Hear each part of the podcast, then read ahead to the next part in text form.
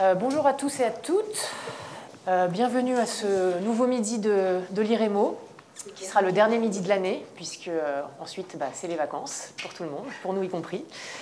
Alors c'est un midi qui est dédié aujourd'hui à la présentation d'un ouvrage qui s'appelle Moyen-Orient, idées reçues sur une région fracturée, qui a été publié donc, cette année aux, aux éditions du Cavalier Bleu. Euh, c'est un ouvrage qui est une deuxième édition euh, revue.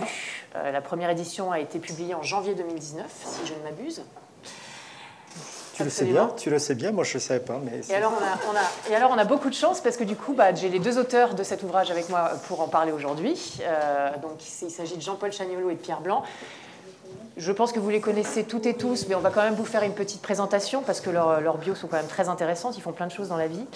Euh, Jean-Paul Chagnolo, euh, tu es donc professeur émérite des universités, tu es président de l'IREMO, tu es directeur de la revue Confluence Méditerranée. Euh, tu es auteur de nombreux ouvrages et articles sur les relations internationales, sur la Méditerranée et le Moyen-Orient, dont notamment L'invention tragique du Moyen-Orient, coécrit avec, avec Pierre. Pierre Blanc en collection Autrement 2017. Euh, l'ouvrage Israël-Palestine, la défaite du vainqueur, publié chez Actes Sud en 2017. Israël face à Israël, coécrit avec Pierre Blanc, chez Autrement en 2018. Proche-Orient, 7 ans de régression, 2012-2019, dans la bibliothèque de l'IREMO à l'Armatan en 2019. Et Le rendez-vous manqué des peuples, de l'échec des révolutions populaires aux dérives populistes, chez Autrement en 2022 avec. Nous avions rendez-vous. Avec Pierre Blanc. voilà, donc ils écrivent beaucoup ensemble. Pierre Blanc, toi, tu es ingénieur général des ponts, des eaux et des forêts. Tu es docteur en géopolitique. Tu es enseignant-chercheur à Bordeaux Sciences Agro et à Sciences Po Bordeaux. Tu es également professeur invité à l'USJ euh, à Beyrouth, à Sciences Po Lyon, à l'ENA et au Centre international des hautes études agronomiques méditerranéennes. Tu es euh, rédacteur en chef euh, de Confluence Méditerranée. Et tu diriges aussi la collection de la bibliothèque de l'IREMO. Et tu es l'auteur de nombreux ouvrages et articles sur les dynamiques de violence et leur lien avec la question des ressources naturelles. Euh, tu es notamment l'auteur de Proche-Orient, le pouvoir, la terre et l'eau, aux presses de Sciences Po en 2012, de L'invention tragique du Moyen-Orient avec Jean-Paul Chagnolo, autrement en 2017, et de Terre, pouvoir et conflit, une agrohistoire du monde, aux presses de Sciences Po en 2018. Alors, donc ça c'était pour vos bios. Non, il n'y a pas de problème, c'est un téléphone qui sonne, ça arrive. Euh, alors, vous proposez dans ce livre euh, une analyse critique des représentations du Moyen-Orient. C'est une analyse que vous avez structurée euh, autour de, 16 idées reçues, que vous avez divisées donc en. Allez-y, allez-y, il a pas de. Que vous avez divisées en trois grandes catégories. Donc, les trois grandes catégories, c'est histoire, société et ressources, politique et géopolitique. Et donc parmi ces idées reçues, qui sont dans ce livre, on ne va pas toutes les voir et les passer en revue dans ce midi, on n'a pas le temps malheureusement, mais euh, je vais au moins pouvoir vous les citer, il y en a 16. Donc l'Empire ottoman a permis la coexistence de communautés très différentes, première idée reçue. Les accords Saïx-Picot ont reconfiguré le Moyen-Orient. Le pétrole est une bénédiction pour le Moyen-Orient. Ah bon, c'est pas vrai? Euh, Le Moyen-Orient est la reine des guerres de l'eau. les femmes n'ont aucun droit au Moyen-Orient. La démocratie n'est pas possible au Moyen-Orient. L'islamisme politique et violent est le vrai visage de l'islam. Le Liban est un modèle de coexistence. Israël est la seule démocratie du Moyen-Orient. Il faut protéger, les chrétiens d'Orient. Le conflit israélo-palestinien est un conflit religieux. Chiites et sunnites sont irréconciliables. Le Moyen-Orient est un foyer du terrorisme. L'Occident fait le jeu. Il faut redessiner les frontières au Moyen-Orient. Et enfin, ma préférée, Israël-Palestine, la solution à deux États est morte. Et vous avez donc à la fin, effectivement, une annexe pour aller plus loin, euh, avec, une, bibliographie. Alors, c'est un livre euh, qui permet d'aborder de manière à la fois simple, euh, synthétique et rigoureuse les questions et les thématiques fondamentales de la région, en proposant donc une analyse critique des représentations, des clichés et des idées reçues les plus couramment entendues et diffusées sur la région du Moyen-Orient, en tout cas dans le monde occidental, on en parlera après, hein, de quelles idées reçues on parle. Euh, l'idée, c'est donc de mettre à profit votre longue expérience de chercheur sur la région pour venir décortiquer ces clichés, déconstruire les arguments et les regards sur lesquels ils s'appuient et révéler leurs incohérences. Le but n'est d'ailleurs pas forcément de contredire à 100% chaque idée reçue présentée dans le livre, euh, mais d'y apporter une indispensable nuance qui rend justice à une région complexe où rien n'est jamais tout blanc ou tout noir. Euh, le but n'est pas non plus, enfin du moins selon moi, de remplacer ces idées reçues par une vérité unique et absolue sur ce qu'est cette région, euh, que le chercheur savant viendrait asséner, imposer d'en haut au lecteur profane. Euh, le but, je crois ici, euh, est d'apporter de la connaissance et de contribuer ainsi à, dépassionner le débat public au sujet de cette région. lors d'une discussion, Jean-Paul, quand on parlait de ce livre, tu m'as dit de ce livre que ce n'est pas un livre qu'on lit. Alors, effectivement, on peut aller y piocher à notre guise en fonction des, besoins et des envies du moment. mais en tout cas, pour un livre qui ne se lit pas, j'ai trouvé personnellement sa lecture très fluide et très agréable. Euh, c'est un livre que je trouve très accessible. Euh, il n'y a pas de jargon théorique euh, qui est un peu nébuleux. vous avez un, propos qui, est clair, qui va droit au but. Et vous avez à peu près une, dizaine de pages par idée reçue. Donc c'est quelque chose qui se lit vraiment facilement. Donc bon, en gros, achetez-le. voilà, donc je vais conclure cette introduction, si on peut conclure une introduction. Euh, avec, euh, avec une question pour vous deux. Euh, bah, pourquoi ce livre en fait? Pourquoi c'est important pour vous de faire ce livre? Voilà, vous avez la parole. Je, t'en prie. Ah, t'es sympa Jean-Paul. Hein merci Joanne. Bah, merci à vous d'être d'être là par ce vendredi très froid, mais qui va être chaleureux j'espère, même si on va aborder des sujets un peu douloureux. merci Joanne vraiment parce que tu as fait tu as, fait une, opération de promotion dont, avec Jean-Paul, nous ne sommes aucunement capables. Et, je me viens l'idée qu'on va, te, on va te prendre en plus de toutes tes fonctions ah bah comme promotrice. Bien tu fais, tu fais tout, donc on peut te. Voilà. Donc on peut même arrêter parce qu'elle a très bien vendu le livre. Alors, à la, à la question que tu poses, eh bien, je suis un peu ennuyé parce que. comment dire Ce livre n'est pas né d'une ce livre n'est pas né d'une idée euh, que nous aurions eue euh, longtemps durant, c'est-à-dire on c'est pas voilà, on s'est pas dit il faudrait qu'on fasse quelque chose sur des idées reçues. Il faut être honnête. L'idée euh, sur des idées reçues est plutôt venue vers nous. Voilà. Donc parce qu'on n'a pas d'idée avec Jean-Paul. Enfin lui peut-être un peu plus que moi, mais enfin bon voilà, il nous faut nous suggérer des idées. En fait non, c'est l'éditeur, pour être très honnête, qui est arrivé avec cette, euh, invitation à faire un, livre sur les idées reçues. En revanche, euh, je trouve que, enfin, je pense que Jean-Paul aussi, mais ça tombait à point nommé parce que euh, c'était, comme tu l'as signalé, avec Jean-Paul, on a écrit pas mal, pas mal d'heures passées ensemble. C'est très amusant cette histoire, c'est une belle aventure intellectuelle et humaine. Et ce livre est arrivé, non pas comme un aboutissement, mais il était arrivé ce n'était pas le premier jalon sur notre chemin. Il y en avait eu d'autres. Il y avait eu violence et politique au Moyen-Orient en 2014 qu'on avait un peu mis en figure avec un atlas. Parce que je crois que c'est important aussi de compléter euh, par des atlas. De même que sur la Palestine, on avait fait la dépossession du territoire, on avait fait un atlas des Palestiniens. Il y avait une invention tragique du Moyen-Orient, euh, Israël contre, euh, contre, Israël. Bon, bref. donc, ce livre, cette, commande est arrivée à point nommé parce que euh, voilà, c'était un, énième jalon sur un cheminement amical et intellectuel. Et du coup, euh, euh, je crois qu'on avait suffisamment marché pour pouvoir arriver à répondre à la question, enfin à la demande de ces idées reçues, en sachant que c'est pas évident de, de, trouver des idées reçues. non, parce que oui, on a, des idées reçues, euh, plus ou moins, mais euh, d'en trouver 16, c'est pas évident. Et euh, en sachant, mais tu l'as très justement dit, c'est pour ça, tu as bien défendu le livre, qu'il n'y a aucune idée reçue qui ne peut pas être un peu reçue dans ce qu'on aborde. Voilà. Mm-hmm. C'est-à-dire que on n'a jamais pris une, une idée reçue extrêmement caricaturale. Il y a même des idées reçues qu'on prend qu'on pourrait, euh, on pourrait même renverser la proposition. Euh, du style, euh, on aurait pu prendre le Moyen-Orient, je ne sais pas, le, pétrole est une bénédiction pour le Moyen-Orient. L'idée reçue, c'est plutôt le pétrole est une malédiction pour le Moyen-Orient. On aurait pu la prendre ainsi. De fait, il y a aussi quelques atouts quand même pour le Moyen-Orient. Voilà. Donc on aurait pu prendre les choses aussi dans l'autre sens. Voilà.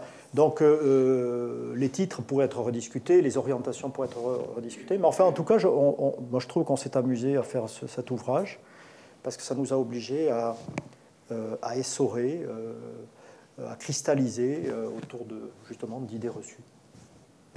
je me tourne vers toi, mais non, non, je, je crois qu'effectivement c'est c'est pas du tout l'idée de de dire voilà, euh, toutes ces idées sont fausses et voici les, bonnes versions, ce qui serait assez ridicule évidemment. Et donc c'est pas notre démarche, donc je vais pas rajouter grand chose là-dessus. Je suis pleinement d'accord avec ce que vous avez dit. Euh, et en fait, c'est aussi une façon d'aborder des, des, questions qui sont récurrentes.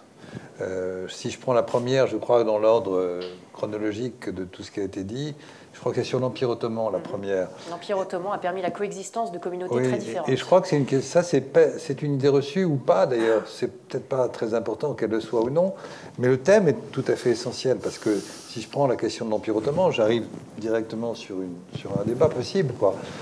Et en fait, euh, quand on travaille sur ces régions, depuis longtemps, euh, on, on est obligé, même si on n'est pas du tout spécialiste de l'Empire ottoman, est obligé d'aller sur l'Empire ottoman.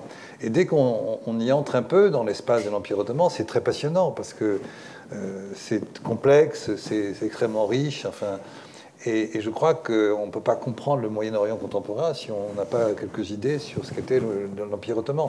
Et sur la rupture qu'a provoqué, évidemment, l'effondrement de l'Empire ottoman. Et d'une manière générale, je pense que au fond, on est encore aujourd'hui euh, dans, les... C'est un peu ma marotte de dire ça, mais on est encore dans, la fin de l'Empire ottoman, au sens où les, systèmes politiques qui ont été mis en place, en tout cas dans une grande partie du Moyen-Orient, eh bien, euh, n'ont jamais trouvé véritablement leur équilibre politique.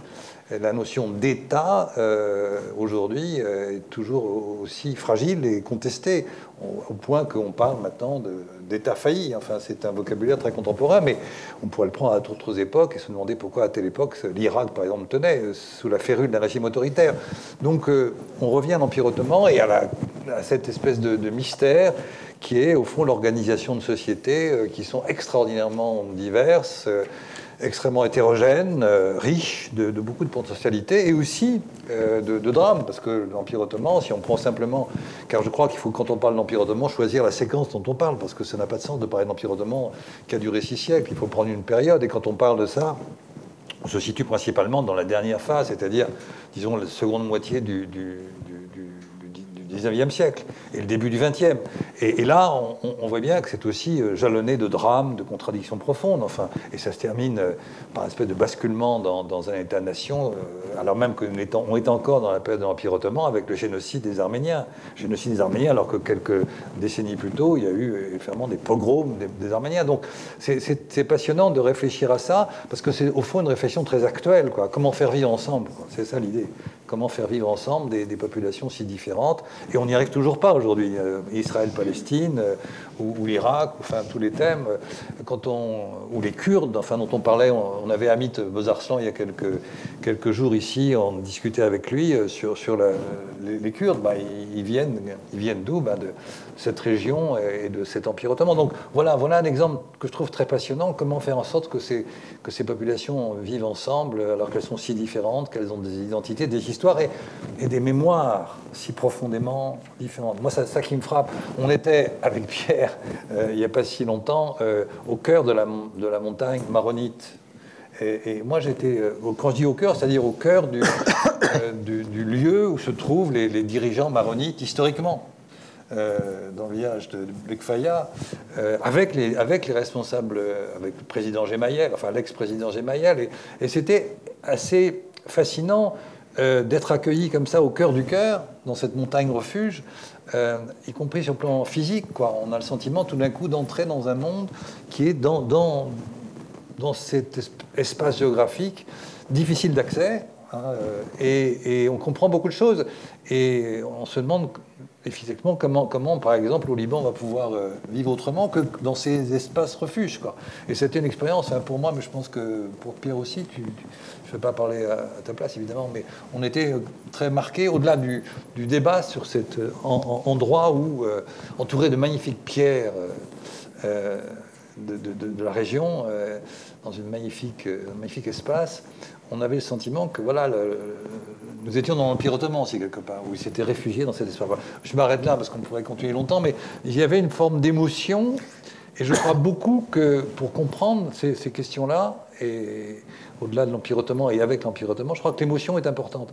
Moi, je suis tout à fait opposé à l'idée d'une rationalité. C'est pour ça que quand tu disais qu'il n'y avait pas beaucoup de de comment dirais-je, de, discours théoriques ou euh, je crois que quelquefois il faut les écarter et en venir à des fondamentaux. Et les fondamentaux, pour moi, c'est bien souvent les, émotions, quoi.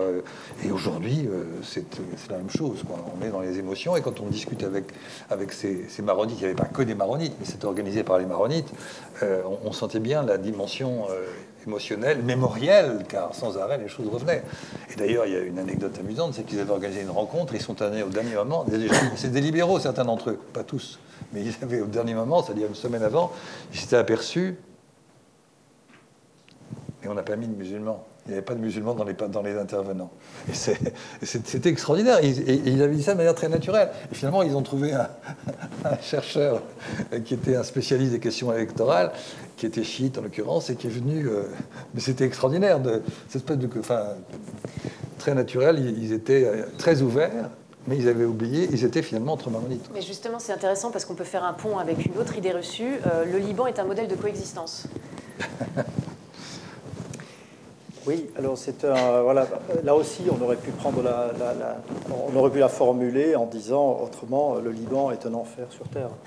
Euh, euh, non, enfin, j'exagère à peine, mais c'est-à-dire que si aujourd'hui, quand on regarde le Liban, ce qu'il est, euh, sans parler d'enfer sur terre, parce qu'il y a des vies euh, qui, sont extraordinaires, euh, là-bas encore aujourd'hui, et beaucoup, voilà, il n'empêche que, oui, la question, on l'a prise sous le couvert, oui, c'est un modèle de coexistence, hein, c'est ça C'était ça C'était ça. Euh, alors, évidemment, peut-être que ce n'est pas le lieu ici de refaire l'histoire du Liban, mais on a pris le Liban parce que c'est un condensé peut-être des problématiques, c'est un, prisme assez puissant euh, de toutes ces contradictions euh, sur quelques 10 450 km quand même. On est sur un très petit territoire. Je ne veux pas insulter nos amis libanais. Territoire, je pense que c'est à l'échelle mondiale c'est euh, la plus grande diversité euh, rapportée au mètre carré, euh, si je peux dire les choses ainsi. Donc c'est avant tout une richesse. Il faut, d'abord dire ça, c'est une richesse. et que la diversité en soi, elle n'est pas forcément annonciatrice de, de catastrophes. Il y a d'autres régions du monde, il faut le dire, où il y a de la diversité, mais on n'a pas la même intensité conflictuelle. Voilà. Donc il y a parce que là aussi, ça pourrait être une idée reçue au-delà du Liban. Voilà, c'est parce qu'il y a de la diversité qu'il y a conflit. De même qu'il y a une autre idée reçue, je ne vais pas m'échapper sur le Liban, hein, mais qui traverse un peu sur le Moyen-Orient, on va vous dire, bah, c'est parce qu'il y a une diversité religieuse qu'il y a conflit. C'est beaucoup plus complexe que ça. Hein. Et le Liban, il y a une diversité religieuse et, humaine très forte. Je ne suis pas persuadé que, enfin, les, raisons, elles sont parfois plus profanes évidemment, euh, oui, euh, la réalité est que ce petit pays euh, qui a gagné en surface en 1900, tu as parlé de 1900, enfin, la, chute de l'Empire ottoman, 1919, on passe à 10 450 km, on, on élargit cette montagne où on avait été affamé en 1915, mais on passe de 3 communautés à 17 communautés. Hein. Donc on gagne en potentiel et on gagne aussi en difficulté, ce n'est pas forcément un problème, en difficulté euh, à devoir gérer une telle diversité. Et la suite, alors en plus, euh, euh, d'emblée, voilà, d'emblée, le Liban a été disputé par deux représentations hein, de ce pays, les uns qui voulaient l'adosser à la Grande Syrie et les autres qui voulaient en faire un pays tourné vers la France qui donnera cette formule très, très forte de Georges Nakache deux, nations ne font, deux négations ne font pas une nation. Voilà, donc d'emblée, cette diversité, oui, ces deux représentations sont une difficulté. Et par la suite, euh, vous le savez, je vais faire peut-être la, la, longue série des tragédies, mais premier conflit en 1958, ensuite 1975-1990, ensuite euh, les occupations par Israël et la Syrie pendant la guerre qui se prolonge jusqu'en 2000 pour l'Israël, 2005 euh, pour la Syrie. Euh, une guerre de nouveau, enfin une mini-guerre en, mai 2008 entre les milices chiites et le courant du futur. Bref, il y a une longue litanie de, tragédies qui effectivement renversent la chose. Mais il faut regarder un petit peu euh, avec plus de, recul. Il y a plusieurs entrées pour expliquer cela et on retrouve ça à peu près partout, dans d'autres régions, l'Irak en particulier. Il y a des raisons, euh, il y a des raisons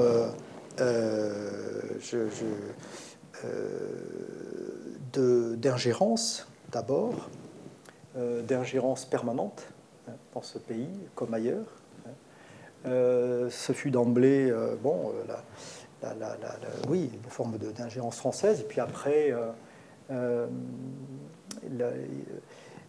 le sait très bien, en 1958, il y a quand même cette mini-guerre en 1958 se fait sur fond de, de, nasserisme révolutionnaire, l'extension de la République arabe unie, donc qui plaît à certains arabistes au Liban quand ça déplaît à ceux qui étaient plutôt, plutôt les héritiers d'une vision francophile, mais qui se retrouvent chez Kamine Chamoun. Donc on retrouve cette ingérence. 1975-1990, on est en plein dans les ingérences. L'arrivée des Palestiniens, évidemment, euh, après euh, Septembre Noir en particulier, qui vient repolariser le pays. Et bien sûr, derrière, les occupations par euh, la Syrie et, Israël, euh, qui vont alors là être euh, des, euh, des, fossoyeurs, des fossoyeurs de l'idée de, de, de, nation libanaise. Les Syriens ont été d'une ingénierie, d'une ingénierie puissante à diviser pour régner. Enfin, ils ont soutenu tout le monde contre tout le monde et vice-versa. Israël a été plus tenace dans ses soutiens, mais ça, ça, ça ça a beaucoup contribué à, comment dirais-je, à polariser euh, les communautés aussi. Euh, voilà, euh, et, on n'en finit pas. Et, 2008, 2008 c'est encore la rivalité, là, pour le coup, entre l'Arabie saoudite et l'Iran. Donc les ingérences sont permanentes. Mais les ingérences qu'on va retrouver dans d'autres pays, elles ne sont pas suffisantes. Il y a une autre dimension qui, est, qui est très forte, c'est la dimension économique et sociale qu'on va retrouver dans d'autres pays. C'est pour ça que le Liban, euh, c'est peut-être euh, euh, porté avec plus d'acuité. le Liban, voilà, on ne peut pas faire émerger, une, comment dirais-je, une citoyenneté par-delà la communauté dans des conditions économiques et sociales si déséquilibrées. Et je crois que là, euh, alors moi je ne fais pas de l'économie le tout de l'explication, mais il ne faut jamais déserter l'économie. Et c'est vrai que le Liban, depuis qu'il est indépendant et même avant, euh, voilà, se traîne des difficultés sociales et territoriales qui se croisent et qui ne facilitent pas euh, le vivre ensemble. si je prends quelques, quelques secondes, 58, j'ai parlé de l'ingérence, enfin de, de, la mini-guerre en 58 entre Chamoun et puis les Nassériens, mais euh, tout ça se faisait sur fond déjà euh, de disparités sociales euh, et territoriales, les deux se croisant, en particulier la, pauvreté dans la Beka, très forte au sud Liban, qui croisait en plus déjà une prééminence communautaire dans cette région, plutôt chiite, les chiites vivant, pour l'essentiel des paysans euh, qui vivaient euh, sous l'autorité de grandes familles chiites. Hein. Bon, bref, donc il y avait une, pauvreté sociale qui se croisait avec une pauvreté territoriale, et Fouad Chehab, qui a été, je pense, un grand président libanais, a pris la mesure de ça. C'est-à-dire qu'il a bien compris qu'il ne pouvait pas y avoir de vivre ensemble s'il y avait des marginalisations économiques et territoriales. Le pacte national ne fonctionne jamais. Euh, l'égalité des conditions dont parle Tocqueville, ce n'est pas qu'en Amérique, c'est là aussi. Or là, c'est un parangon d'inégalité sociale et territoriale qui en plus se colore de communautarisme, parce que la communauté est un repli, à tel point que malheureusement la mission IRFED que Sheab euh, mandate euh, ne débouchera pas parce que Sheab va se heurter aux AIM, aux chefs communautaires.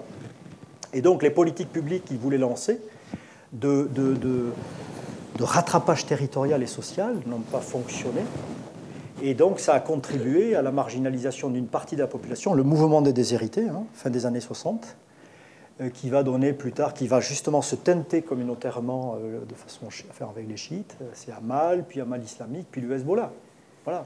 Donc, l'économie et le social, voilà, c'est une dimension, évidemment, qu'il faut prendre en considération. ça, ça, ça, catalyse le repli communautaire. et on pourrait continuer derrière la guerre civile, je ne parle même pas de la guerre civile, mais après la guerre civile, le choix de modèle de croissance économique euh, voulu par euh, Hariri, un modèle, on va dire, rentier ou euh, d'économie de.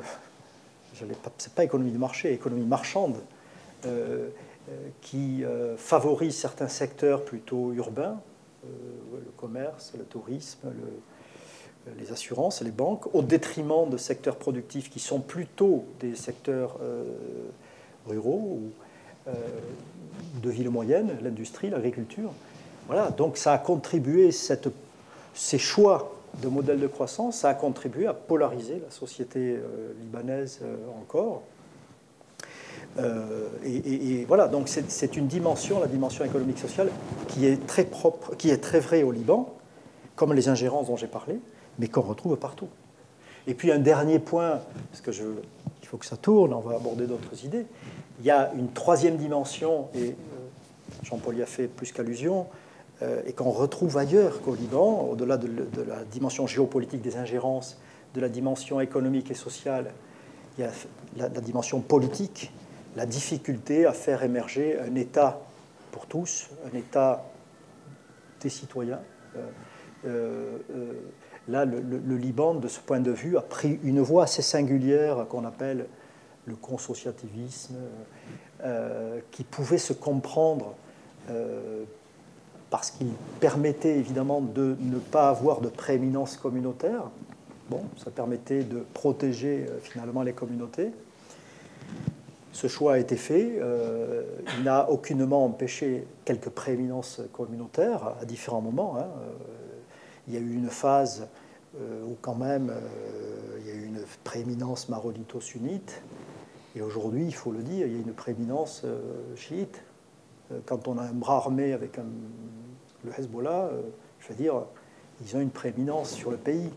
C'est à la peur des armes. il y a quand même un Liban qui vit sous la peur des, des, armes du Hezbollah. Je sais que ce n'est pas toujours très bien perçu ce que je dis, mais bon, on est passé d'une prééminence à une autre et ce n'est pas un équilibre politique, c'est surtout pas un État des citoyens. Et j'ajoute à cela, dans ce consociativisme, ce n'est pas des communautés qui gouvernent, ce sont des chefs de clan qui sont des rentiers euh, de quelques communautés que ce soit, euh, qui distribuent des prébandes, et d'où la grande corruption que vous connaissez au Liban. Hein. Euh, voilà. Et enfin, je termine sur le politique. Mais juste pour justement, parce que là, le consociativisme, peut-être que tu pourrais dire en deux mots ce que c'est. Oui, pardon. Alors moi, je ne suis pas spécialiste. J'ai mon ami Jean-Paul qui va. Comment ça se traduit dans l'organisation institutionnelle oui. Ben, il y a d'emblée, déjà sous le mandat français, il y avait une sorte de représentation des communautés hein, dans un conseil des ministres. Donc, ça se traduit dans les institutions par la dévolution à différentes communautés de certaines fonctions euh, politiques euh, importantes, hein, et en particulier, donc, euh, c'est pour ça que je parlais de prééminence historique dans le premier moment. Le président est maronite, comme vous le savez sans doute, le, Premier ministre ou le président du Conseil des ministres, il a rang de président, est sunnite, et le président de l'Assemblée nationale est chiite. Et après, ça c'est le consociativisme de euh, institutionnel ou de ministériel, si vous voulez, ou euh, de l'exécutif et du. Après, il y a le législatif, il y a. Euh, alors là, depuis TAF, depuis 89, il y a eu redistribution, rééquilibrage entre chrétiens et musulmans. Donc il y a, je ne sais plus, c'est sur, sur 120, 124 Enfin, c'est moitié-moitié, moitié chrétien, moitié musulman. J'ai, plus le... Et puis après, dans l'administration, dans le recrutement des fonctionnaires, il y a des quotas euh, par communauté. Mais euh, au-delà des, communautés, ce sont des chefs de clan, hein, des haïms, hein, qui, sont, euh, qui font la pluie et le beau temps.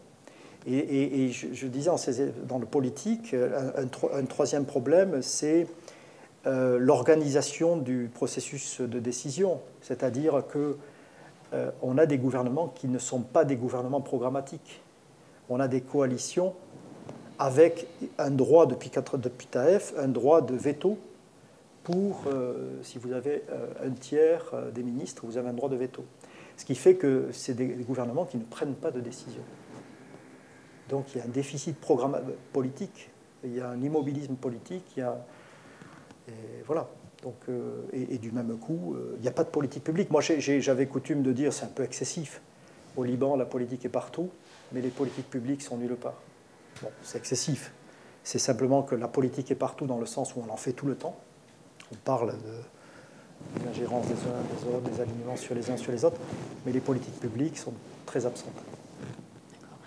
Euh, Jean-Paul, tu voulais ajouter quelque chose sur le Liban Pas sur le Liban, mais sur, la, sur, la, sur les thèmes, oui, je crois que... Parce que moi, du coup, je, voulais peut-être lancer euh, quelque chose pour euh, une question pour toi. Il y a deux idées reçues sur lesquelles vous travaillez qui touchent à la démocratie. Hmm.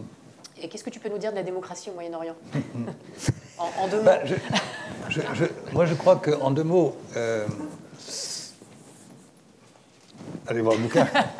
non, mais justement, je crois qu'on est prisonnier euh, de nos concepts. Euh, quand on parle d'État, implicitement, on a une certaine conception de l'État qui renvoie sans doute à ce qu'on a connu en Europe et en France, c'est-à-dire un État qui s'occupe de sa société ou qui a une relation dialectique avec sa société. Quand on parle de nation, on, est dans, un registre implicite où on a une définition de la nation même si on ne l'élabore pas, qui est la notion de nation comme communauté de citoyens. Et puis, euh, donc, euh, à partir de là, euh, on, projette un peu ces, idées reçues qui sont les nôtres sur un monde qui est, à mon avis, complètement différent. Et la notion d'État au Moyen-Orient n'a rien à voir avec ce que je viens d'évoquer. La notion de nation n'a rien à voir. C'est pas une communauté de citoyens. Vouloir dire qu'il euh, il faut que les nations Moyen-Orient deviennent des communautés de citoyens, c'est à mon avis un contresens. Euh, et donc il faut trouver d'autres concepts. Et euh, dans la littérature, pendant des années, j'étais très frappé de voir à quel point les chercheurs, de manière générale, ne voulaient pas prendre certains, certains thèmes. Je pense à Amit, parce qu'Amit a fait un, papier là-dessus qui était intéressant. Au fond, on ne voulait pas toucher à la notion d'identité. L'identité, ça nous renvoie à une forme d'essentialisme qu'on récuse systématiquement. À tort a raison, c'est un autre débat. Et on y va, on va y mettre des facteurs qui sont plus, comment dirais-je, noble dans notre imaginaire de chercheurs, et on revient à des questions qui sont toujours économiques et sociales, qui ont évidemment leur place, comme l'a dit Pierre. Mais je pense qu'il ne faut pas faire l'économie euh, d'essayer d'imaginer que l'identité a, une, a, autre, une autre, doit être appréhendée comme telle. C'est ça que je veux dire. Et donc prendre la démocratie, c'est arriver avec une question qui, est, obsédante. Est-ce que c'est vraiment un système pour tout le monde? C'est pas vrai. Moi, je crois que non. Et je lisais encore des choses pas plus tard qu'hier sur les valeurs universelles. Les valeurs universelles sont occidentales, mais on n'arrive pas à se poser la question justement de dire après tout ces valeurs, elles sont critiquées pourquoi Est-ce que voilà Et c'est terrible parce que ça nous paraît tellement naturel de dire qu'elles sont universelles alors qu'elles ne le sont pas forcément. La démocratie, euh, je ne crois pas que ça soit un système universel. Alors c'est provocateur ce que je dis, mais donc voilà. Et donc si je renverse, euh, après avoir dit ça, tout ça en deux minutes, mais c'est un débat, moi j'ai aucune, euh, aucune, comment dirais-je, euh, aucun, aucun, privilège pour dire ça, enfin je, suis presque illégitime pour dire ça, mais prenons, l'inverse. Et moi il y a un thème, alors c'est pas pour jouer les érudits, je ne suis pas un érudit, mais prendre le, concept caldounien d'Asabiya. Asabiya. Asabiya, ça veut dire alors, ça veut dire solidarité, esprit de clan. Et ce sont des groupes qui se constituent, dans un premier temps, euh, par des filiations de sang, mais un peu plus larges que ça, qui peuvent être aussi par le combat politique euh, existentiel, le plus souvent qu'ils ont, qu'ils ont mené. Et ça, crée des groupes comme ça, qui, prennent le pouvoir. Et d'une certaine manière, je trouve que, par exemple, si on prend les pays du Golfe, dont on ne parle pas beaucoup dans notre bouquin, euh, c'est Sassabia, elles ont réussi à se comment dirais-je, s'habiller des oripeaux contemporains des, schémas politiques. C'est-à-dire qu'on va parler du Qatar comme État euh, de l'Arabie, à juste titre, ce sont devenus des États. Mais c'est au départ des Asabiyas, qui sont là depuis, euh, depuis des siècles. Pour, le, pour les, les, différents Émirats, etc. ils sont transformés en États contemporains. C'est très intéressant, mais c'est des Asabiyas. Et ils fonctionnent en tant que tels. C'est ça que je veux dire. Et pas du tout sur des schémas démocratiques. C'est pas leur truc. Euh, il y a un, on a fait un papier sur les femmes, bien sûr. il n'y a pas une femme dans les, dans les qui ont leur place. Euh, ni au Qatar, ni en Arabie Saoudite. Enfin, vous connaissez tout ça, je veux dire. Comment? Oui. Qu'est-ce que c'est? Je, je, viens de le définir. Ah, Asabia. Martinez, Martinez Gabriel Gros sur Ibn Khaldoun et vous trouverez un développement dans les, il faut, il faut. Euh, dans, euh, les des... Voilà, c'est ça. Et ça, Asabia, on peut l'écrire en, en, français A-F-A-B-Y-A. Asabia, avec le Sad. Asabia, pour, pour, avoir quelques points de repère en arabe, Asabia. Bon, et, mais et cette, cette, idée, mais elle, est d'ailleurs, on peut l'universaliser quelque part, hein, une Asabia. Hein. Euh, mais bon, en tout cas, ces groupes-là, et ces groupes-là, ils se fondent sur, sur des allégeances sur des systèmes claniques euh, et qui s'inscrivent dans le temps. Et au départ, sur des liens de sang. C'est pour ça que je dis, en parlant de, ces, Émirats, euh, de ces pays du Golfe, vous retrouvez les mêmes familles quand même, les mêmes familles sur des, siècles. Alors pour les Saouds, c'est aussi des siècles, même si l'Empire, enfin le, la famille Saoud s'est réinstallée à, Riyad qu'en 1902 et a créé l'État en 1932. Ça fait quand même déjà plus d'un siècle, mais il faudrait revenir au 18e. Quoi. Donc et, et, donc ces Asabiyas, elles sont, elles sont construites sur des clans, elles sont construites sur des communautés. Et des communautés qui sont religieuses pour certaines, euh, mais aussi ethniques. Euh, et, on doit prendre ça en compte. Et par conséquent, parler de démocratie sans prendre en compte ces éléments forts d'Asabia qui tiennent les pouvoirs et de communautés qui les croisent, eh ben, je crois qu'on est à côté de la plaque. Je ne dis pas que j'ai raison, je dis simplement que, ben voilà, moi ça me fera beaucoup. Ce qui me frappe après tant d'années passées à, à, à crapahuter au Moyen-Orient, moi ce qui me frappe, c'est que ces rapports d'identité, et il faut se méfier de, l'essentialisme évidemment, eh bien, euh, sont toujours présents, quoi. Sont toujours présents.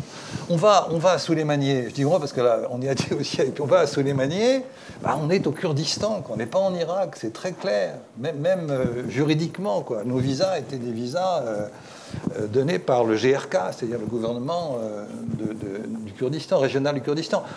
Et quand on est Bon, ça c'est pour l'Irak, euh, mais quand on est au Liban, c'est la même chose. Quand on est en Syrie, euh, c'est aussi ça. C'est une Asabia qui tient, le pouvoir. Une Asabia qui, s'appuie sur une partie des Alaouites et qui tient d'une certaine manière les Alaouites en, otage. Et, pour le Liban, pour revenir une seconde Liban, c'est des Asabiyas, où qu'il y ait une Asabia qui tient un territoire, ce sont des Asabiyas avec quoi? Six ou sept euh, pas plus. Hein, on en a rencontré, euh, c'était d'ailleurs assez flagrant, euh, on en a rencontré deux le même jour euh, quand on est allé. C'est intéressant de voir qu'on est entré dans un autre monde, quoi. Chez les Maronites d'un côté, puis on passe chez les Druzes et on est dans un autre monde, une autre représentation. Et ils étaient enferrés, enferrés dans leur histoire et dans leur mémoire longue. Euh, c'est-à-dire qu'au fond, rien n'avait changé entre leurs affrontements des années 80 et là, on les a vus en 2022, 40, 40 ans plus tard ou 42 ans plus tard. Et c'était donc cette espèce de permanence, moi, me, pose question, me pose question. Et j'ai l'impression que nos concepts de démocratie, d'État et de nation euh, sont pas pertinents. Si on prend Israël, juste euh, un instant, on est dans un schéma encore différent, bien sûr, mais si là, la question de la nation, mais la nation israélienne, forgée par le nationalisme sioniste, c'est un nationalisme ethnique euh, et, complètement exclusif, quoi, exclusif, violemment exclusif, et qui est énoncé comme tel dans la, dans la loi de 2018, très clairement, où, on dit la souveraineté n'appartient qu'au peuple juif. Il n'est pas question de faire un, système démocratique au sens d'une communauté de citoyens. Ça tient pas la route, c'est pas vrai, c'est pas leur projet. Et une des raisons de du caractère implacable de ce conflit israélo-palestinien, c'est bien ça, c'est qu'il y a un bloc qui s'est formé euh, et qui n'entend pas s'ouvrir en quoi que ce soit à l'autre. Et c'est vrai d'autres communautés, pas simplement des juifs, euh, évidemment. Et cette idée aussi qui, moi, me, qui m'interpelle, je ne sais pas du tout la, régler, mais c'est que, au fond, une ouverture est dangereuse. L'idée d'un. On ne peut pas dire un citoyen, il faut oublier ce terme pendant un instant, mais d'une personne qui veut sortir de, cet ensemble que je presque qualifierais de manière schématique de tribal, mais en tout cas, enlevant ce mot-là parce que c'est trop réducteur, mais bon, on appartient à quelque chose. On veut sortir de là, mais sortir de là, par exemple, si je reste en Israël, on veut sortir de cet enfermement juif euh, pour devenir israélien, c'est-à-dire à ce moment-là, comme notre ami Shlomo Sand, venir israélien et pas juif, c'est-à-dire devenir citoyen, quoi. Eh bien, celui qui sort de ça, il est immédiatement suspect pour sa communauté. Quel est celui qui se permet de sortir? Et pour les autres, quel est celui qui vient vers nous? Mais c'est un traître, quoi. Et, et, je dis ça en pensant à des gens très concrets, quoi. Par exemple, par exemple pour certains d'entre vous, vous l'avez connu, Ilan Alevi. Ilan Alevi, il sort de la communauté euh, euh, juive, pas israélienne, mais juive en termes de communauté. Il en sort en disant Mais moi, je pense qu'il faut aller vers la citoyenneté, s'ouvrir aux Palestiniens. Et il va être un des conseillers d'Arafat pendant longtemps. Mais il a toujours été, en tout cas, c'est compliqué, mais au début, les Palestiniens le, voyaient d'un œil un peu critique. Qu'est-ce que c'est que ce personnage? Bon, il s'est assez bien, comment dirais-je, intégré, est devenu l'ami de, nos amis palestiniens, mais, mais quand même, et, moi je me souviens d'un député, alors on revient au Liban, mais un député euh, libanais, euh, notre ami là, qui est mort, là, je ne sais plus, euh, qui, disait, comment Samir Frangier. Hein? Samir Frangier. Samir Frangier. Samir Frangier qui, disait, vous savez, la difficulté pour nous, c'est le nous. C'est-à-dire que euh, on veut sortir de notre communauté, mais les autres nous rappellent ce que nous sommes en disant, vous, les maronites, et on pourrait élargir en disant, vous, les, vous, les juifs, vous, les palestiniens, vous, ça. Et cette, et cette idée-là, euh, c'est très complexe à expliquer, mais c'est pas avec nos concepts qu'on va y arriver. C'est pas en parlant de démocratie ou de nation, d'État. C'est plus compliqué que ça. Et je ne sais pas comment faire. On va écrire un, bouquin pour essayer de, Parce que quand on écrit un bouquin, comme dit souvent Pierre, c'est en écrivant qu'on commence à être moins, moins stupide, quoi, et qu'on commence à mieux comprendre. C'est pour ça qu'on a écrit pas mal de bouquins. Et, plus on écrit de bouquins, plus on montre, en tout cas pour moi, que je comprends rien à rien, quoi. Puisqu'à chaque fois, je me dis, je vais comprendre au prochain bouquin, quoi. Mais bon, et c'est vrai. Je ne plaisante pas. C'est vrai. Je pense qu'à chaque fois, euh, en écrivant et là, cette question, elle me fascine.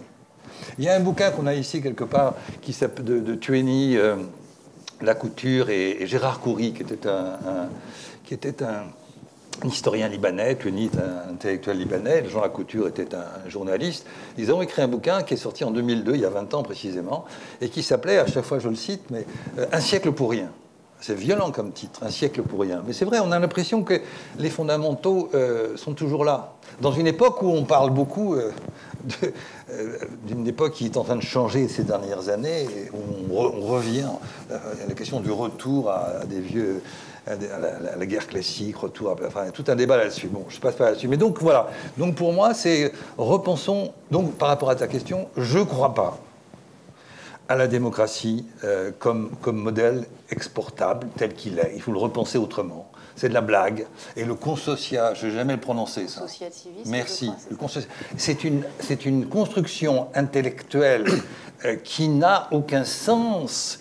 Elle n'est que le cache-sexe, le camouflage d'une réalité communautarisée complexe qu'on essaie d'élaborer euh, en, en, lui mettant un... Mais c'est impossible que ça fonctionne puisque c'est bourré. C'est moi, si on devait donner un nom, je dirais plutôt un système de verrou. Voilà, on met en place un système de verrou. C'est une démocratie verrouillée, le consocianisme. Ça peut pas fonctionner, pas possible, puisque précisément, il y a des blocages partout. Donc ça fonctionne pas, c'est une blague. Alors il y a des chercheurs qui ont fait fortune avec ça, avec ce terme, mais c'est une blague, ça marche pas. Ça marche pas en, en, Bosnie-Herzégovine. On a le même schéma en Bosnie-Herzégovine. En Belgique. Euh, en c'est du consociativisme. Et, pourquoi ça marche? Parce qu'il y a un roi qui fait semblant de conserver une Belgique, mais sinon ça, ça, ça, fiche. Donc vous voyez, il faut aller au bout des choses. Et donc tout ça, euh, donc la démocratie, non. Et alors si, si je dis ça, on me dit mais Qu'est-ce que ça veut dire? Tu, penses qu'il y a un essentialisme moyen-oriental? Non, je ne parle pas du Moyen-Orient, mais globalement, je pense que ce n'est pas un système euh, qui est exportable. Il faut se poser la question. Et c'est terrible parce que ça pose des questions fondamentales. Je m'arrête parce que sinon j'en ai pour. Mais ça pose des questions qui sont presque ontologiques. Euh, est-ce que nos valeurs auxquelles nous tenons tant sont, sont véritablement universelles? Si, un, Français dit ça, si je dis ça, mais on tombe dessus tout de suite. Moi, je me pose la question. dès qu'on voyage, dès qu'on voyage, euh, on, est pris à, contre-pied là-dessus. Pas plus tard qu'il y a trois semaines, j'étais au Maroc, euh, on, a abordé la question ukrainienne. Euh, je me suis retrouvé en difficulté parce que comment, oui, mais vous les Occidentaux, alors on va pas parler comme ça, mais vous les Occidentaux, vous arrivez à vos valeurs universelles, mais c'est deux poids deux mesures. Parce que quand c'est vous qui faites ça, vous ne parlez pas de tout ça, n'est-ce pas? Alors la Russie a des bonnes raisons de le faire. Et alors du coup, on est déstabilisé. Donc il faut se poser de vraies questions. Voilà. Donc euh, repensons le Moyen-Orient. Dans le prochain bouquin, on va appeler ça Repenser le Moyen-Orient, ça sera un truc original. Mais à partir de ces notions-là qui sont difficiles pour nous, pour des raisons presque culturelles, quoi. Point. Pierre, tu voulais ajouter quelque chose? Oui, je voulais réagir. je voulais euh, combler un petit oubli que, j'ai fait tout à l'heure sur le, Liban et sur la région de façon générale. C'est vrai que quand on a une approche de politiste ou de géopolitologue, euh, on est sur euh, plutôt l'analyse des moments forts, des moments de violence, mais il y a quand même une coexistence du quotidien aussi qu'on observe.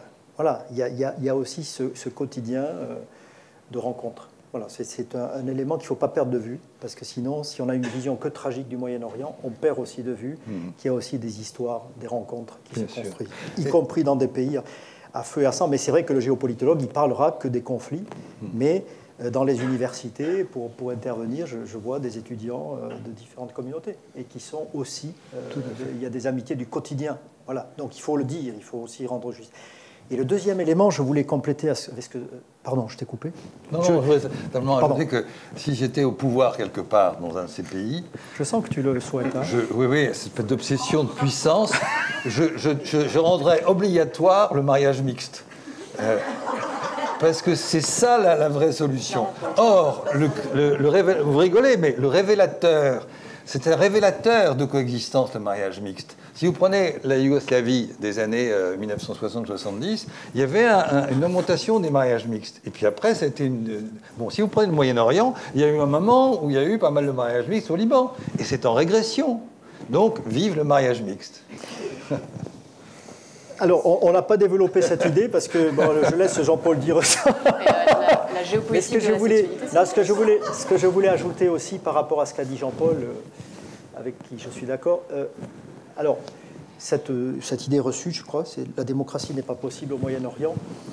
Euh, il ne faudrait pas non plus laisser penser que, euh, avec toutes les, voilà, les, réserves que dit Jean-Paul, euh, qu'on ait à penser que l'autoritarisme est, est, est, supporté, est supportable.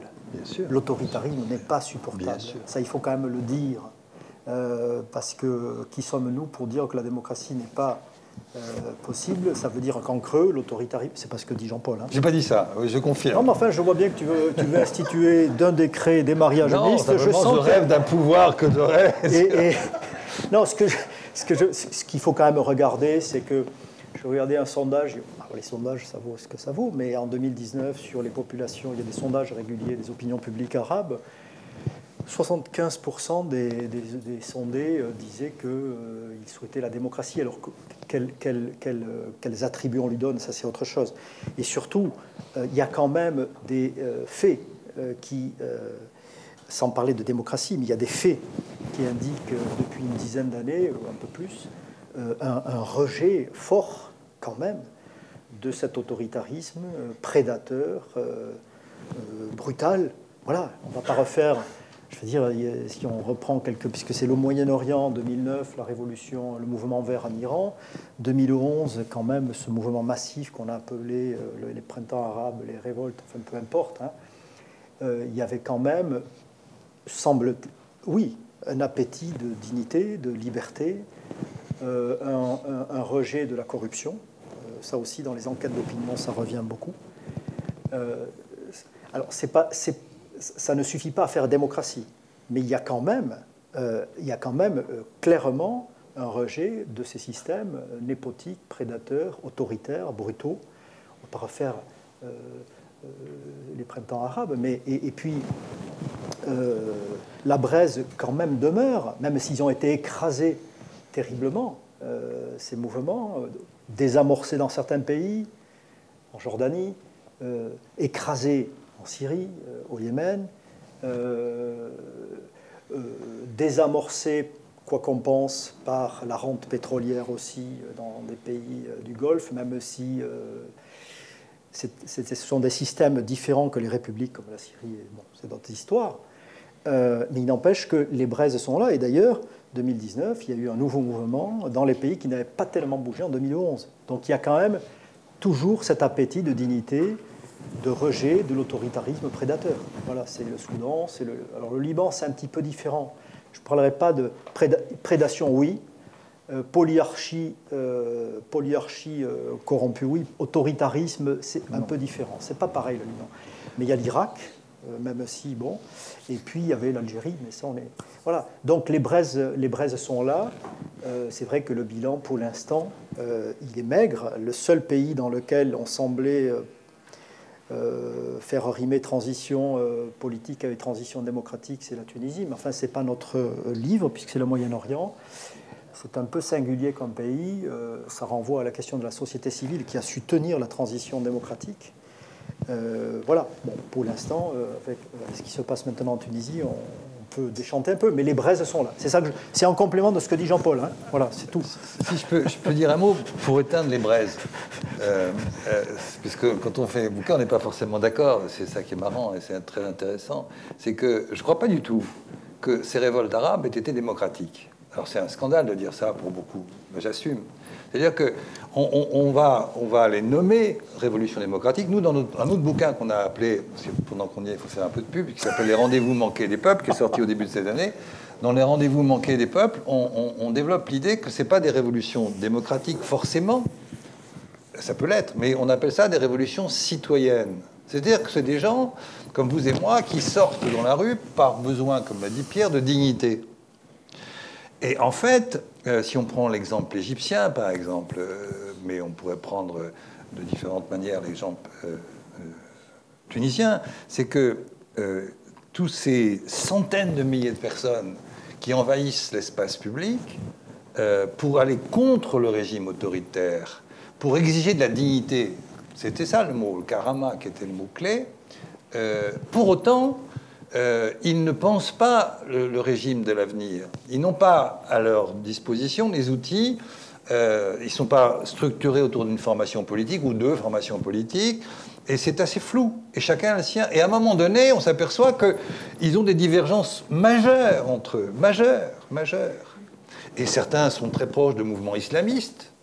D'autres sont au contraire proches de mouvements plus, je dirais, plus démocratiques, parce que je ne pense pas que l'islam politique soit démocratique, etc.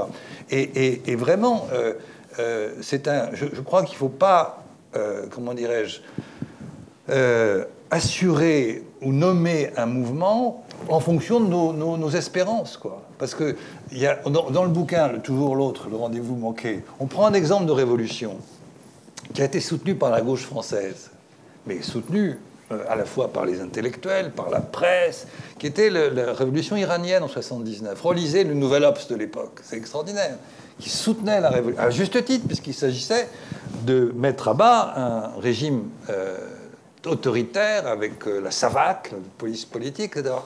Et vous aviez Jean-Paul Sartre, vous aviez un certain nombre d'autres grands intellectuels, Foucault, oui, on cite beaucoup Foucault dans le bouquin, qui disent voilà, la révolution est en marche. La révolution, certes, mais en quoi fut-elle démocratique? Ça a été un système autoritaire auquel, il faut le dire, euh, des populations se sont ralliées et ont soutenu. C'est pas simplement. Alors c'est devenu un régime autoritaire. Et si on prend l'Iran d'aujourd'hui, bien sûr que nous sommes. Enfin, moi je suis euh, complètement en faveur de ce mouvement, mais qu'est-ce qui représente vraiment pour l'ensemble de la société iranienne? Je n'en sais rien. Je n'en sais rien c'est des centaines de milliers de gens qui défilent, peut-être des millions, mais il y en a des dizaines de millions qui défilent pas. Et, donc c'est compliqué, je ne sais pas, et qui sont peut-être très attachés à certaines valeurs qui ne sont pas les nôtres. J'en sais rien.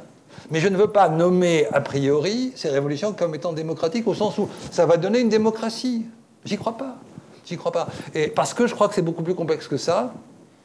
Et on avait quelque part un ami du XVIIe siècle qui s'appelle La Boétie. Et, La Boétie avait un, bouquin qui est, un petit bouquin de 50 pages ou 80 pages, mais qui est intéressant, euh, qui est euh, la, servitude euh, consentie, la servitude volontaire. Volontaire, oui, mais mais je dis consentie exprès, parce que c'est effectivement une réflexion sur la servitude volontaire, mais c'est quelque part qu'à un moment donné, on est supposé y consentir pour de bonnes raisons, pour ceux qui l'acceptent. Et ce bouquin, qui est pourtant d'une certaine manière un hymne à la liberté, Parce que justement, il faut, euh, aller au-delà et, affirmer sa liberté. Il n'empêche que euh, cette idée de servitude volontaire, on, peut l'étirer au-delà de ce que peut dire la Boétie en disant mais il y a des gens finalement qui, aiment bien cet autoritarisme. Et pour revenir à Tunisie d'un mot, moi c'est un pays que je connais bien pour le coup, j'y ai vécu et tout ça. Euh, j'ai des, amis qui sont disons, dans la bourgeoisie éclairée, éclairée à la bougie peut-être, en tout cas éclairée, je ne sais pas à quoi, euh, et qui ont soutenu le, coup d'État, quoi, et qui soutiennent l'autoritarisme du personnage. Et en ce moment, on bascule complètement dans un système autoritaire. Il ne faut pas se raconter d'histoire. On est dans une nouvelle dictature. Elle, a encore des oripeaux euh, pluralistes comme ça, mais fondamentalement, ça y est, on y est, on, bascule là-dedans. Et il y a des gens qui le soutiennent quand même, et des gens qui sont très proches de, des idéologies démocratiques. Tout vaut mieux que le risque d'avoir des, Nada ou les autres. Donc vous voyez, ce rapport à la démocratie, arrêtons peut-être de vouloir importer à la fois nos valeurs, euh, pourquoi pas, mais aussi euh, nos espérances. On voudrait bien que tout soit démocratique. Et dernier mot, euh, dernier mot, c'est bah, c'est encore dans ce, autre bouquin là, on, dit bah, dans les années 90, ça y est, on pensait que la démocratie s'installait partout. et ben non. C'est pas vrai. Regardez, alors maintenant on a inventé un concept d'ailleurs qui est complètement absurde quand on y réfléchit et qui fait l'impasse sur une définition de la démocratie qui est la notion de démocratie illibérale. Or, si on prend la définition, ça veut dire qu'on concevait simplement la démocratie comme un mécanisme institutionnel où le pluralisme était respecté, où il y avait des, élections libres et disputées, où il y avait une libre alternance des majorités, etc. Et donc elle pouvait être illibérale. Mais si on prend la démocratie dans son contenu qui implique qu'elle est au est au cœur de la liberté, la liberté en toutes ses dimensions. Il ne peut pas y avoir une démocratie libérale, c'est un oxymore. C'est un oxymore, la notion de démocratie libérale dont on nous rabat les oreilles. Ça veut dire que c'est un échec de la démocratie, qu'une remise en question. Donc vous voyez, donc tout ça, le monde est peut-être pas aussi euh, sympathique qu'on le pense. ça, Il faut prendre une note là-dessus, il faut prendre une notes. Oui, Pierre. Non, non, mais, mais, regardons aussi quand même le besoin de dignité, de liberté qui est exprimé. Dignité, c'est une chose, la liberté est une autre chose. Je pense aussi qu'il y a quand même un rejet, euh, quand même, cette brutalisation au quotidien. Bien sûr, bien sûr, bien sûr. Euh, les gens, enfin des gens en tout cas, il n'y a qu'à voir en Iran. Moi, je ne suis pas spécialiste de l'Iran, je me garderais bien de parler de l'Iran, mais enfin, quand même, il y a trop, c'est trop. Les limites euh, sont inacceptables je ne dis pas que ça suffit à faire une démocratie, j'en sais rien. D'abord, ce n'est pas à moi de la faire, la démocratie iranienne, mais il y a un vrai mouvement. Et là, j'ai l'impression qu'on est quand même dans une intensité, je vois ça de très loin, de trop loin, euh, dans une intensité inédite, en tout cas dans ce pays. Euh, en termes de mobilisation. Effectivement, alors là aussi, on retrouve peut-être, c'est jamais monolithique, j'ai l'impression que de ce conseil, c'est surtout Téhéran, c'est quelques villes, c'est le, Kurdistan, c'est le Baloutchistan. Quelles sont les, communautés de vue je, ne sais pas, je ne peux pas en parler, mais il y a une véritable. Enfin, on voit que c'est quand même fort. Et en face, surtout, il y a l'utilisation de la force. Euh, je ne sais pas si c'est inédit, mais enfin, même en 2009, il y a eu moins de victimes. Euh, voilà, là, on est dans une brutalité qui est à la mesure du mouvement. du mouvement de, revendication, d'une dignité, euh, d'une forme de liberté, je pense aussi. Euh, et puis euh, voilà. Donc il faut pas. C'est pas parce que voilà les par-delà le effectivement, je ne sais plus le titre. les questions sur la démocratie, ça ne veut pas dire qu'on doit oblitérer le fait que je crois que dans ces sociétés il y a une envie de dignité. Voilà. voilà. Bon, j'arrête là-dessus. On va pas. on pourra poursuivre. On en fera un bouquin. Alors, euh, eh ben, merci beaucoup. Je vois que le temps file. Du coup, je me demande si la salle a peut-être des... Ouais, je pense. Mais c'est bien. Je vous avais dit, vous, vous aviez vous modérez vous-même. Vous n'avez pas du tout. Ah bah non, tu nous as modéré. vous lancez, c'est parfait. Euh, non, peut-être que la salle a des questions. On a, on a, on a, on a un peu de temps devant nous. Euh, oui. Il y, avait 16, il y avait 16 questions, il y avait 16 sujets. Hein. 16 sujets, on n'a pas du tout. On a vu deux. Deux, deux, alors Bon. Oui, euh, merci euh, Jean-Paul. Très, très, euh, je suis content que tu aies utilisé le concept de Asabia pour expliquer les relations, surtout les pouvoirs politiques dans ce Moyen-Orient très compliqué. Et l'exemple de la, de dans la création de, de la monarchie saoudienne un exemple parfait. Alors ma question maintenant, euh, peut-on parler de démocratie dans ces pays quand avant il faut parler de État-nation ou au moins un État? Est-ce qu'il y a un État au sens français du terme quand on parle de la Syrie, de Liban et, de l'Irak? Et là, je, me, je pense à un livre de Fabrice Balanche qui est sorti aux presses universitaires de Rhin et Danube en 2022.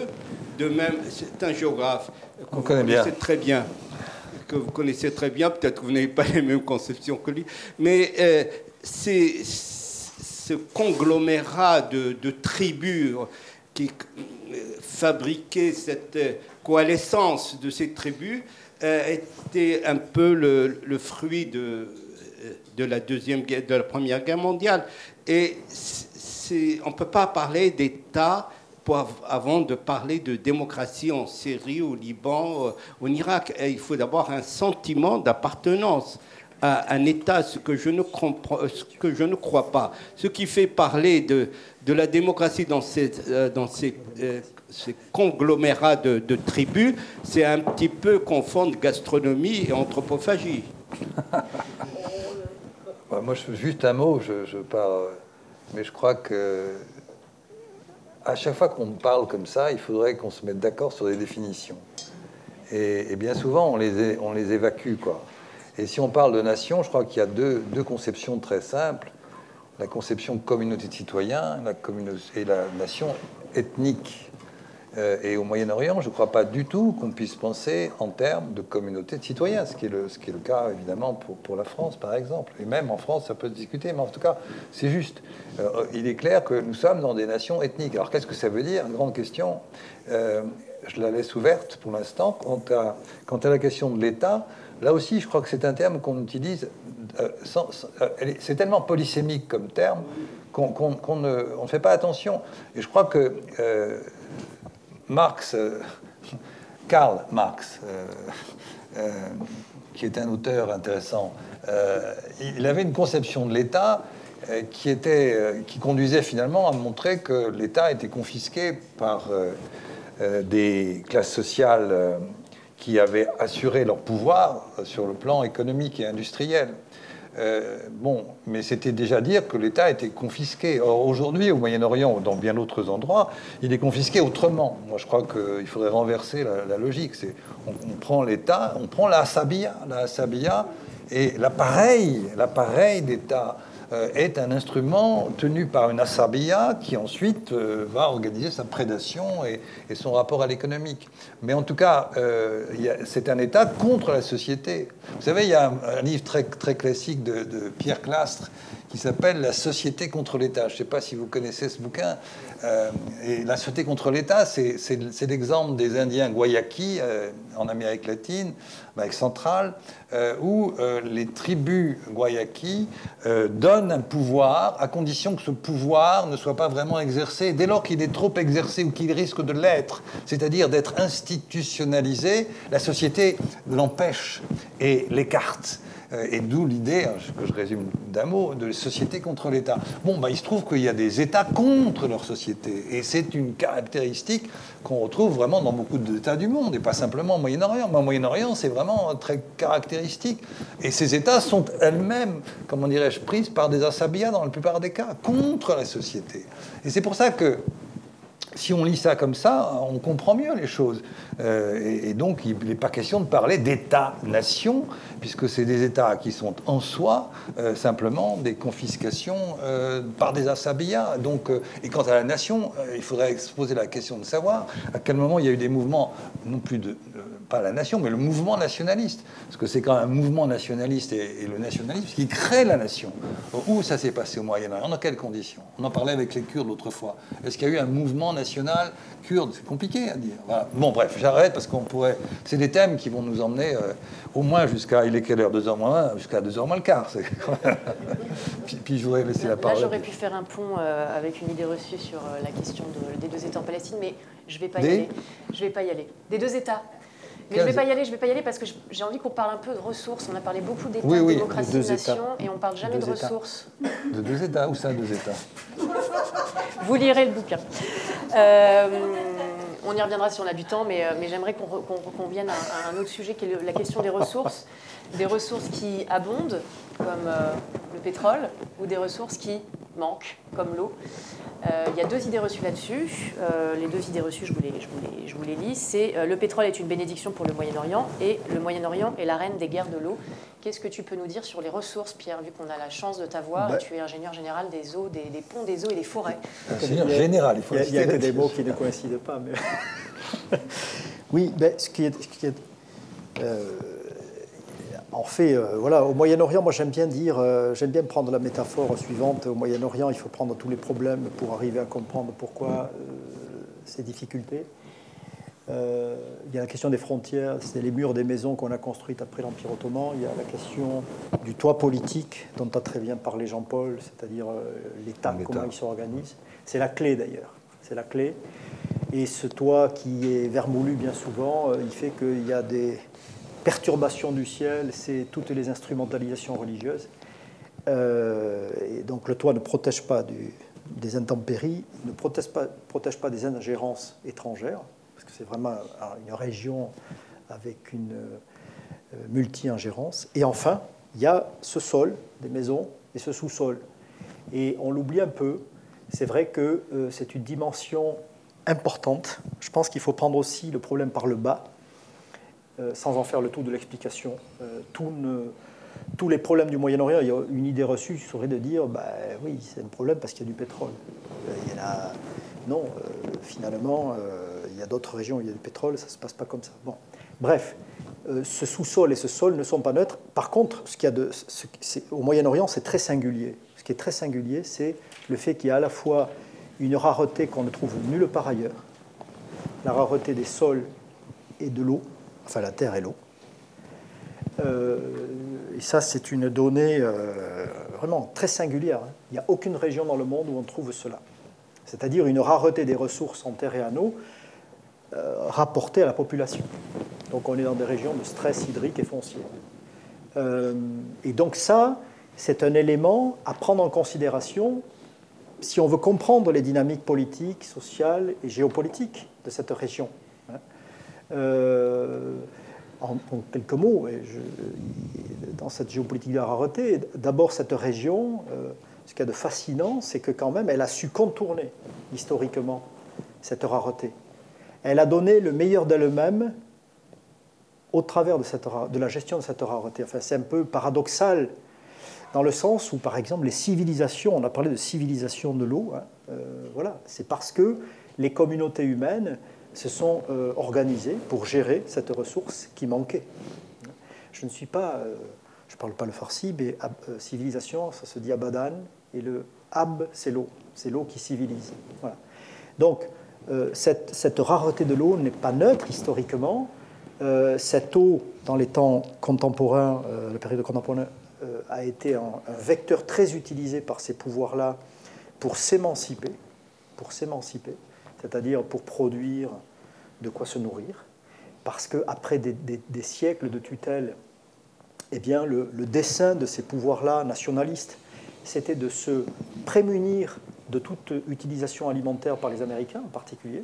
Donc l'eau a été un vecteur d'émancipation dans un contexte de rareté, mais on a tellement euh, poussé sur la ressource que l'eau, aujourd'hui, devient un facteur de division, comme elle a été un facteur de civilisation. C'est-à-dire on est sur des bassins hydrographiques partagés qui font que aujourd'hui il y a une conflictualité autour de l'eau. Il y a une idée reçue sur euh, les guerres de l'eau. Je n'aime pas l'expression de guerre de l'eau, je tords le cou à cette idée. Il n'y a pas de guerre de l'eau, il y a des violences hydrauliques. Mais aujourd'hui on est dans ce moment-là. Donc tout cela, il faut le regarder quand on regarde le Moyen-Orient, et la Terre aussi, la Terre aussi en deux mots, hein.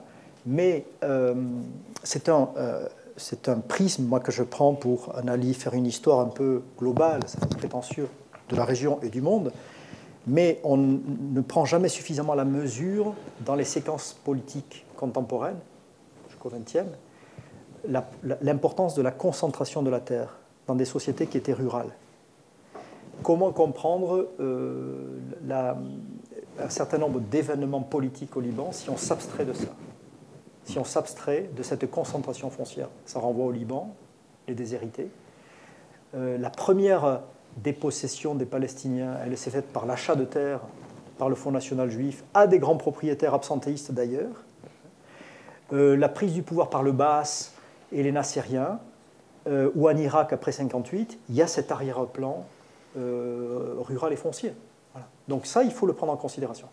Et l'autre aspect, parce que je ne voudrais pas abuser, je ne sais pas combien on a de temps, deux minutes, c'est donc il y, a une vraie...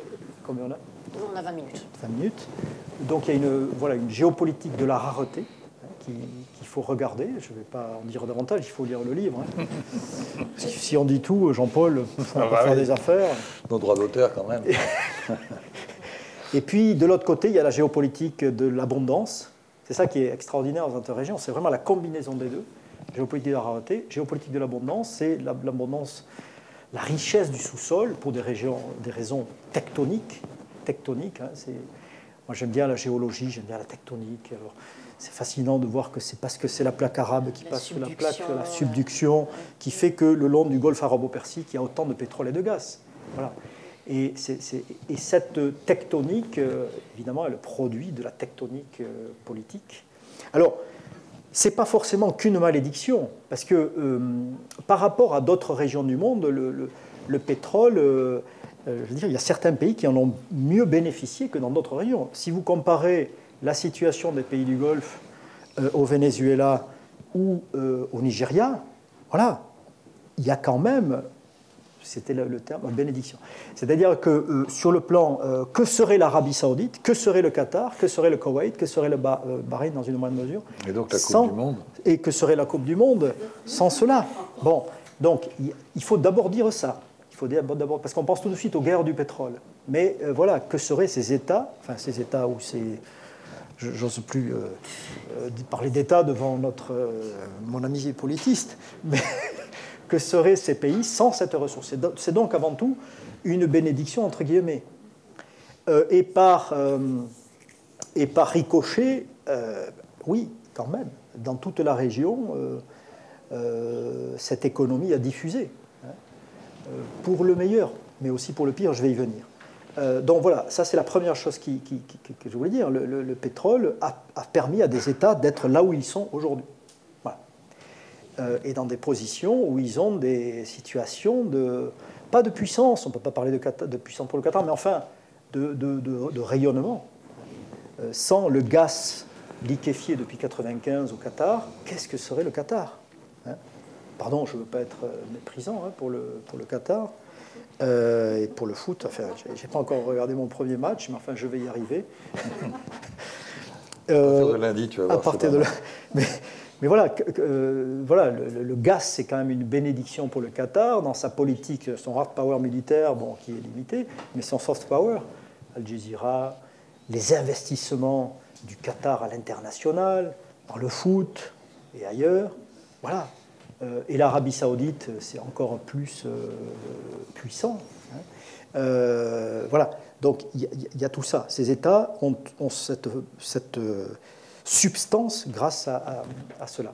Mais évidemment, il y a l'envers du décor, bien sûr. Alors là, c'est à grands grand traits, hein, que vous connaissez. Hein.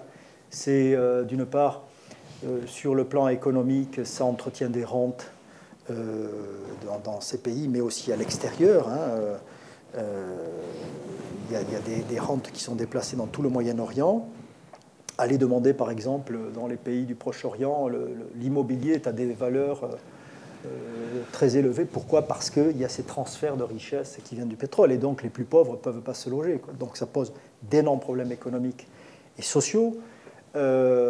ça induit dans les pays du Golfe une dichotomie entre euh, des travailleurs immigrés qui font le job et une, euh, partie des sociétés qui ont une vie plus ou moins oisive. Hein, c'est tout un problème. Hein. Et puis, bien sûr, la, dimension corruption. Euh, bon, j'ai pas besoin de m'étaler là-dessus.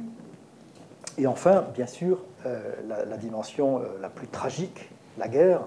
La guerre, enfin, la dimension géopolitique. ce pétrole, c'est quand même pas une bénédiction pour tous je veux dire, le destin des Kurdes d'Irak, il a basculé en, 1900, en 1925 euh, quand les Anglais ont mis euh, Mossoul, qui devait être français, hein, dans cet État que les Anglais voulaient fort, hein, euh, parce qu'il y avait aussi euh, du pétrole. Voilà, le destin des Kurdes a viré à ce moment-là à cause euh, du pétrole. Et puis, si on continue l'histoire, il y a quand même un certain nombre de conflits qui sont directement ou indirectement liés au pétrole. C'est la guerre de 80-88 entre l'Iran et l'Irak, même s'il y a plusieurs mobiles. Mais la revendication de la saisie de, la région du Khuzestan, peuplée d'Arabes en Iran, mais riche de son pétrole, euh, voilà, c'était convoité par l'Irak. Donc la guerre de 80-88, elle, a une forte euh, odeur pétrolière. La guerre de 90, enfin du 2 août 1990, l'occupation du Koweït en une nuit, il y a cette dimension, évidemment aussi, euh, après la guerre Iran-Irak, où l'Irak est exsangue, a besoin d'argent, et la saisie des, euh, la saisie des gisements koweïtiens euh, est une opportunité évidemment financière. Donc Saddam Hussein, dans sa démesure, voilà, ça le mène où ça vous savez. ensuite, 2003, c'est aussi, il y a une, des fortes odeurs pétrolières dans cette guerre. En tout cas, de ce qu'on sait maintenant, c'est que l'administration américaine, bon, bien sûr, il y avait une volonté de faire du democracy building, démocratie par euh, l'extérieur, cette idée naïve autant que dangereuse, mais il y avait aussi une vision euh, économique. On était dans un moment où la croissance américaine battait un peu de l'aile et euh, le pétrole était dans un moment assez, où le prix était assez élevé. Il fallait lâcher des marges de manœuvre, on le sait, et donc le fait de rouvrir les gisements en Irak, ça pouvait remettre du pétrole sur les marchés. Voilà donc euh, une autre illustration euh, de cette dimension euh, belligène du pétrole. Voilà donc c'est une géopolitique par le bas, la rareté et, la pléthore, enfin l'abondance qu'il faut regarder. Alors encore une fois, le pétrole et le gaz, on est plus coutumier de ça, mais l'eau et la terre, il faut les regarder. Et je terminerai en disant quand même qu'on n'en parle pas, mais, ou très peu, mais il y a maintenant de l'autre côté, euh, c'est le, gaz en Méditerranée orientale, euh, les, gisements qu'on est en train de prospecter. Euh, donc voilà, qu'est-ce qui va se dessiner comme géopolitique autour de cette, abondance? Là aussi, ça peut donner des marges de manœuvre à certains pays qui en ont besoin. Je pense à l'Égypte. Hein. J'étais en Égypte, qui est quand même un pays sous perfusion. Le gaz peut être une bénédiction, à condition à condition que la redistribution soit au rendez-vous. Et comme on est dans des états de droit et des états de citoyens, puisque j'ai tout à fait compris ce qu'a dit Jean-Paul, on n'a pas de doute. On n'a pas de doute. Euh, on va aller vers une allocation optimale des ressources, pour parler comme un économiste. Voilà. je parle de l'Égypte, mais je parle aussi. Euh, voilà, euh, le, Liban qui vient de, de, signer un accord avec. Enfin, de signer. De s'engager un accord en octobre avec Israël sur le partage euh, au large de la, de la, ville de Haïfa pour se partager des gisements. Bon, dans un État comme le Liban, qui est un État de droit et un État de ses citoyens, euh, là aussi, on peut avoir quelques doutes, même si ça peut être très bénéfique. Il ne faut pas avoir peur de le dire. Donc, on peut être aussi euh, inquiet, même s'il y a des opportunités qui peuvent aussi se dessiner. Merci Pierre. Est-ce qu'il y a encore des questions? Dans la salle ou en ligne. D'ailleurs, hein, vous pouvez, euh, sur l'espace chat en ligne, vous pouvez poser vos questions. Oui, il y a deux questions. Alors. Euh, merci beaucoup. Je voulais juste demander à Pierre Blanc si euh, on parle beaucoup de pétrole, mais il y a des perspectives pour la diminution de ces ressources, parce qu'actuellement on est dans la projection par rapport à l'avenir, mais il y a beaucoup, on entend souvent dire, enfin c'est idiot ce que je dis, mais euh, on, parle quand même du fait que ces, réserves ne sont pas éternelles. On va, peut-être prendre la deuxième question aussi, comme ça on va... On va... Trois questions, d'accord. C'est des toutes petites questions. Euh, il y a un président libanais, Cherab, dont on parle très peu, je trouve. Et moi, je ne connais pas grand-chose à l'histoire du Liban, mais j'ai trouvé que c'était un type formidable. Je voulais avoir votre avis là-dessus. Le plus entre guillemets démocratique du Liban. Et ma deuxième question, c'est est-ce que la catastrophe de l'eau en Iran, elle est redressable ou pas? Et est-ce que c'est du je sais pas faire ou je vole tout La raison, c'est quoi? Dernière question. Pour en revenir à la question de cette Il faut bien parler dans le micro. Là. n'est-ce pas? Ça me rappelle une question qui a été posée dans la revue américaine Foreign Policy il y a plusieurs années à plusieurs chercheurs. La Syrie et l'Irak existent-ils encore Merci. La Alors, Syrie et je ne sais l'Irak pas qui veut existent. commencer. La Syrie et l'Irak existent-ils encore? Alors, je, je peux répondre sur les, les ressources. Et, et- alors, je vais commencer par Fouad Chehab, parce que j'en ai parlé. Euh, je n'ai peut-être pas été explicite, mais j'ai parlé de Fouad Chehab. C'est le seul que j'ai cité, peut-être, parce que je, crois euh, euh, qu'il a effectivement vu les choses. Il a vu les choses. Il a vu les pesanteurs du Liban, euh, socio-économiques et territoriales, après 1958, hein, après la mini-guerre. Et j'ai même lu les trois volumes de la mission IRFED qu'il avait commandité. Euh, et c'est remarquable le diagnostic qui était fait du Liban par la mission IRFED qui était dirigée par le père Lebré. À l'époque, c'était économie et humanisme. Voilà. Bon, mais après, il a buté sur les Haïm. Bon, ça renvoie à, au, voilà, au Asabia. Donc, Fouad Chehab, oui, moi je partage votre, votre, votre avis. Attends, attends, il faut, il faut prendre Oui. le micro. Alors, on va pas. Oui. Euh, Aucun Libanais ne m'a dit, ça et j'ai trouvé qu'il était méconnu de la part Il des est- Libanais. Il est assez méconnu peut-être. Alors, comme on n'a pas trop de temps, je vais, pardon, hein, mais voilà. Euh, il y a un livre qui a été écrit sur Fouad Chehab de euh, Stéphane Malsagne, si ça vous intéresse. Euh, après, il y avait la question de l'Iran, je vais y venir, et la question avant de, euh, des ressources du pétrole. Alors, euh, je, je- je ne suis pas euh, à ce point spécialiste pour vous dire quelle est l'espérance de vie, entre guillemets, des gisements. Euh, ce, qui, est à peu près certain, c'est qu'ils ne sont pas éternels. Bon, là, je pense que je ne m'engage pas beaucoup. Euh, le pic pétrolier, je ne sais pas tout à fait le défi. Il y a mieux, plus spécialiste que moi pour le dire. Bon, j'ai quelques chiffres en tête. Mais euh, il y a une question qui se pose par-delà la, par-delà euh, les- la pérennité de ces gisements. Euh, c'est que euh, on va vers un monde, euh, supposément, enfin, on a plutôt intérêt d'aller vers un monde de- de- de- d'économie décarbonée, à bas carbone. Donc, avant de se poser la question de la pérennité des ressources, il faut peut-être se poser la question de la pérennité du modèle d'économie carbonée. Et de fait, et j'espère que ça sera le scénario, euh, c'est-à-dire si on décarbone fortement l'économie, les, les- pays rentiers qui ont bâti leur modèle là-dessus peuvent se poser des questions. Tous les politiques de diversification qui sont opérées dans ces pays, ils ont pratiquement tous les pays du Golfe des plans vision 2030. 2030, il n'y en a qu'un qui a 2040, je ne sais plus lequel. Et dans ces plans, il y a cette idée de diversification. Il y a quand même une prise de conscience. Je ne sais pas jusqu'à quel point, mais il y a une prise de conscience.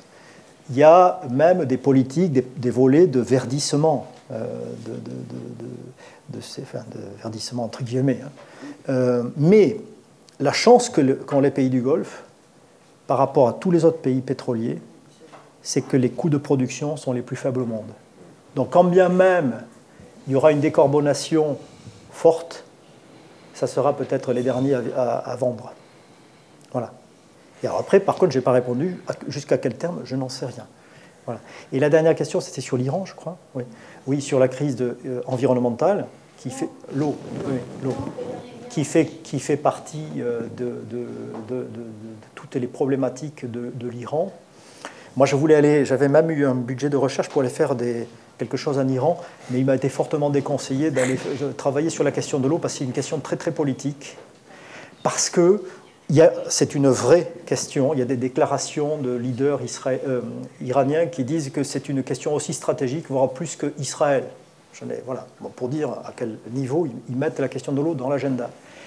Mais euh, c'est absolument pas une fatalité euh, climatique. Je ne suis pas climato-sceptique, loin de là. Le changement climatique est à l'œuvre, est à l'œuvre dans cette région. C'est une des régions les plus exposées au changement climatique. Mais il y a un mésusage de la ressource qui est, le- fait de choix politiques. De choix politiques. Et il y a aussi le fait que, euh, donc il y a des assèchements, il y a un lac qui a disparu, il y a des rivières qui euh, s'assèchent, euh, et ce mésusage, donc il est lié à des choix politiques. sur lesquels je peux pas revenir, mais il y a aussi derrière, semble-t-il, et ça, toucher à ça, c'est, je pense, toucher au cœur du régime, il y a une grande corruption sur la construction des barrages, des retenues. De ce que je sais, c'est que voilà, des entreprises sont liées au gardien de la Révolution et qu'un certain nombre d'ouvrages ne se sont pas faits en tenant compte des, des canons scientifiques, on va dire les choses ainsi. Donc, la crise de l'eau en Iran, elle n'est pas, pas qu'une fatalité du ciel. Et comme souvent dans la région, et je terminerai là-dessus, euh, je, m'intéresse au discours des dirigeants dans cette région, ils, tendent, à naturaliser le problème, c'est-à-dire à en faire une fatalité de la nature, ou parfois à géopolitiser le problème, c'est-à-dire ça vient des autres, ils retiennent l'eau dans ça, leur... C'est le blabla.